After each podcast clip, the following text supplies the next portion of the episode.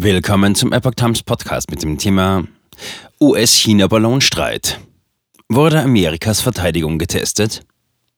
Die Absicht hinter dem chinesischen Ballon. Ein Artikel von Steffen Monter vom 9. Februar 2023. Chinas kommunistische Partei befindet sich in einer Krise. Ein innenpolitisch in die Ecke gedrängtes Regime im Überlebenskampf könnte auf verschiedene Ideen kommen, um sich zu retten. Hat der US-China-Ballonstreit etwas damit zu tun? Eine Analyse. Dass sich die Kommunistische Partei Chinas KPC aufgrund der jahrelangen Null-Covid-Politik und der anschließenden plötzlichen Öffnung im Dezember 2022 in einer ernsthaften Krise befindet, ist unbestritten. Der jüngste große Corona-Ausbruch in China seit Herbst 2022 könnte bereits viele Millionen Tote gefordert haben. Den offiziellen Zahlen Chinas glaubt international kaum noch jemand, die Bevölkerung in China selbst ohnehin nicht. Aus eigenen Erfahrungen. Guo Chun, Chefredakteurin der Hongkonger Epoch Times, warnt, Je tiefer die Krise des kommunistischen Zusammenbruchs und je weniger stabil das Regime ist, desto wahrscheinlicher ist ein Krieg. Der mittlerweile abgeschossene Spionageballon über den USA könnte ein solcher provokativer Ablenkungsfall Chinas angesichts der Sterbewelle im Land und der wirtschaftlichen Situation sein. Der Vorfall erscheint ohnehin merkwürdig. Der Ballon flog deutlich tiefer und war damit auch sichtbarer als Höhenballons sonst. Die USA gaben zudem an, dass der Ballon vergleichsweise ungewöhnlich lange über Amerika schwebte und für Spionageoperationen keinen besonderen großen Mehrwert gegenüber den ohnehin verwendeten Methoden habe, wie etwa Satellitenspionage.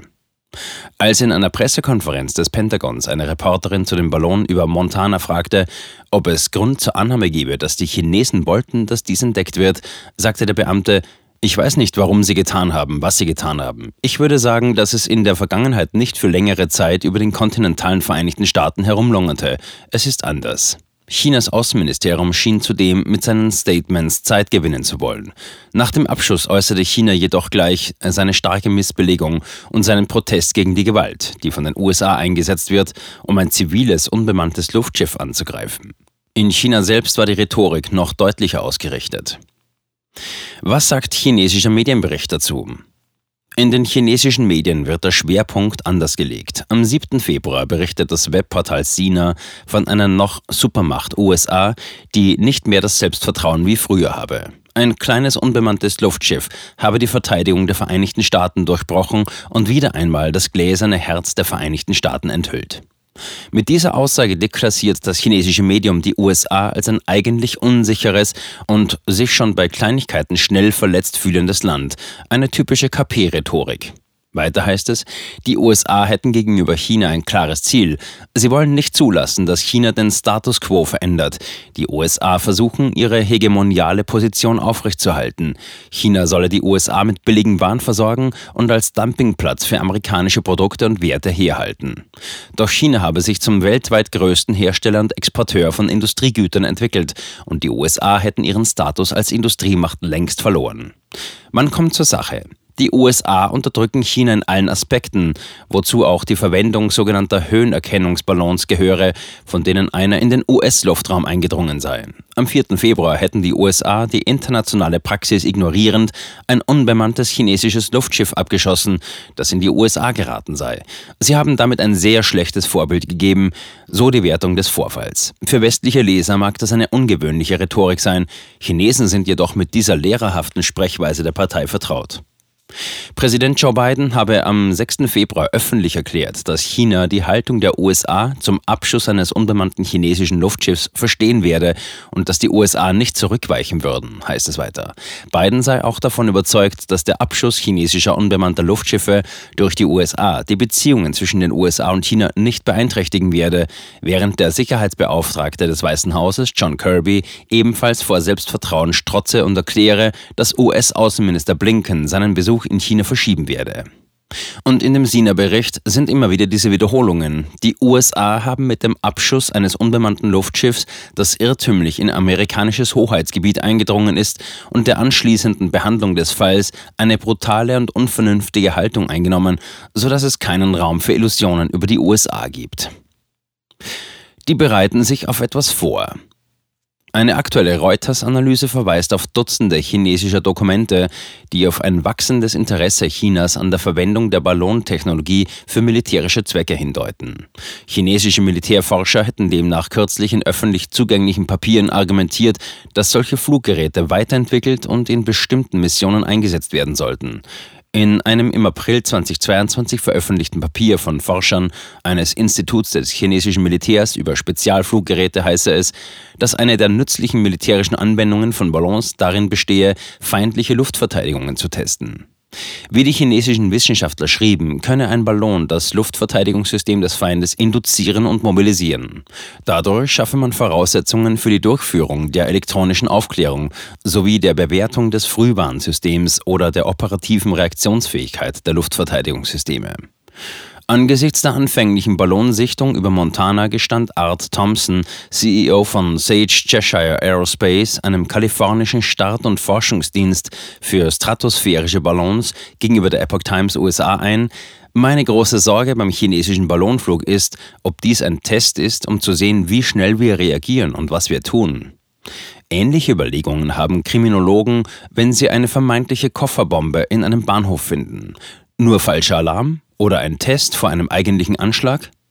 Wie reagieren Polizei und Feuerwehr? Wie sind die Zeitabläufe, die Infrastrukturen?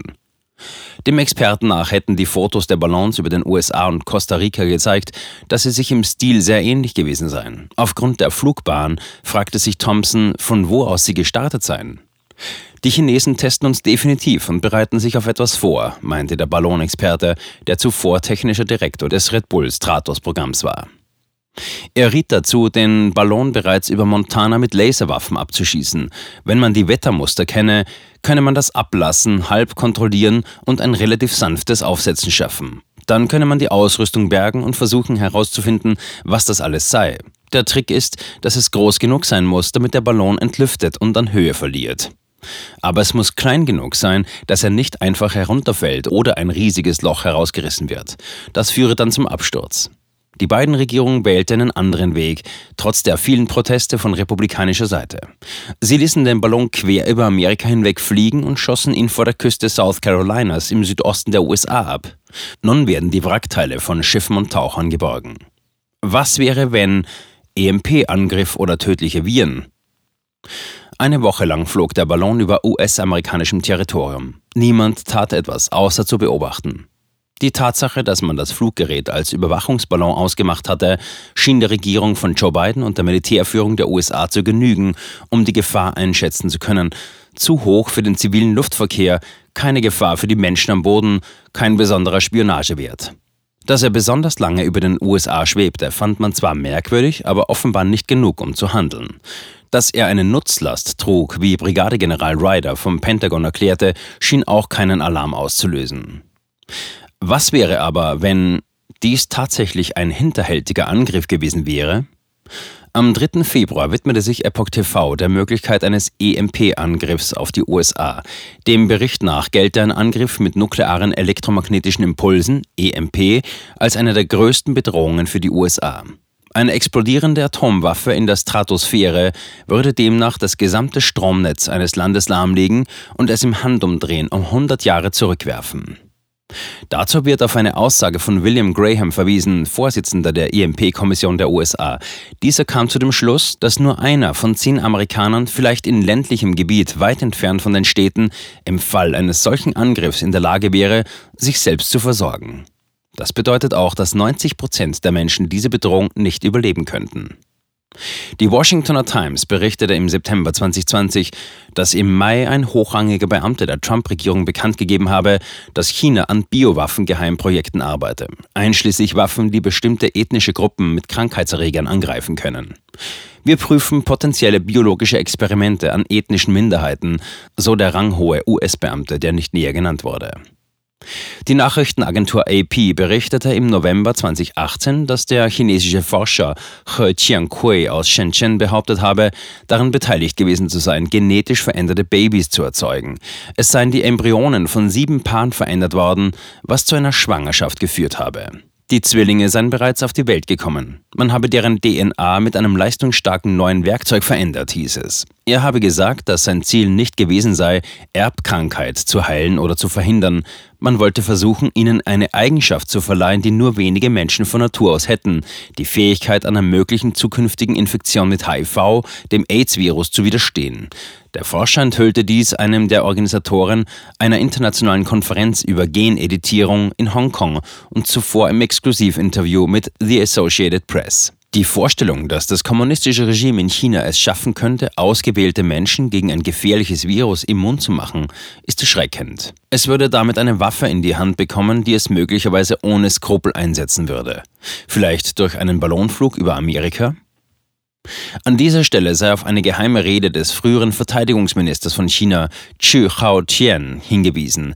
Darin ging der ehemalige Vize der mächtigen Militärkommission auf erschreckende Expansionspläne in Richtung der großen Flächenstaaten USA und Kanada und den Einsatz zerstörungsfreier Waffen, die viele Menschen töten können. Die Rede stammte aus dem Jahr 2003, dem Jahr des großen SARS-Ausbruchs in China. Xi trat wenig später zurück. Wetter und Militär in Chinas alter und neuer Ära. Chinas Regime hält beharrlich an seiner Geschichte fest, es habe sich um einen abgedrifteten Wetterballon gehandelt, um ein Luftschiff für die zivile Nutzung, das nur wegen höherer Gewalt in den US-Luftraum eingedrungen sei, wie es das chinesische Außenministerium formulierte. In einer Analyse der chinesischsprachigen Epoch Times heißt es, dass China normale zivile meteorologische Forschung benutze, um das Wesen seiner militärischen Operationen zu verschleiern. Chinas kommunistische Partei habe von Anfang an die militärische Kontrolle der Wetterforschung übernommen. Das 1941 gegründete Zentrale Wetterbüro in der damaligen Republik China wurde nach der Flucht der Kuomintang-Regierung vor den Kommunisten nach Taiwan in das Meteorologische Büro der Zentralen Militärkommission umgewandelt. Heute gibt es in China die chinesische Meteorologische Verwaltung CMA und das Schlachtfeld Umweltschutzbüro für den Generalstab der Militärkommission. Letztendlich sei die meteorologisch-wissenschaftliche Forschung jedoch ein vom KP-Staat monopolisiertes Gebiet, das stark vom Militär dominiert werde. Als Beispiel wurde etwa die 2013 abgehaltene gemeinsame meteorologische und hydrologische Übung für das chinesische Militär unter dem Codenamen Yunhai 2013 genannt oder die 2017 verkündete Zusammenarbeit der CMA mit dem Büro für Beratung und Meteorologie der Luftwaffe und dem Zentralbüro für Kriegsunterstützung. Das Ziel? Die Förderung der tiefen Integration und Entwicklung von Militär und Zivilbevölkerung. In den vergangenen Jahren sei demnach das Konzept der zivil-militärischen Integration entwickelt worden. Die meisten der sogenannten zivilen Unternehmen von China bis nach Übersee seien staatliche oder militärische Unternehmen. Auch die chinesischen Wetterballons, obwohl nach außen als zivile Zwecke oder für meteorologische Forschungen deklariert, seien in Wirklichkeit alle mit dem Militär verbunden. Denn die zivil-militärische Integration in China sei eine schattenhafte militärische Komponente der KPC und die von der KPC als Luftschiffe bezeichneten Ballons seien im Besitz staatlicher Hersteller mit militärischem Hintergrund, wie zum Beispiel dem China Chemical Chuzhou Rubber Research and Design Institute. Nach außen hin bezeichnete die KPC sie alle konsequent als zivil.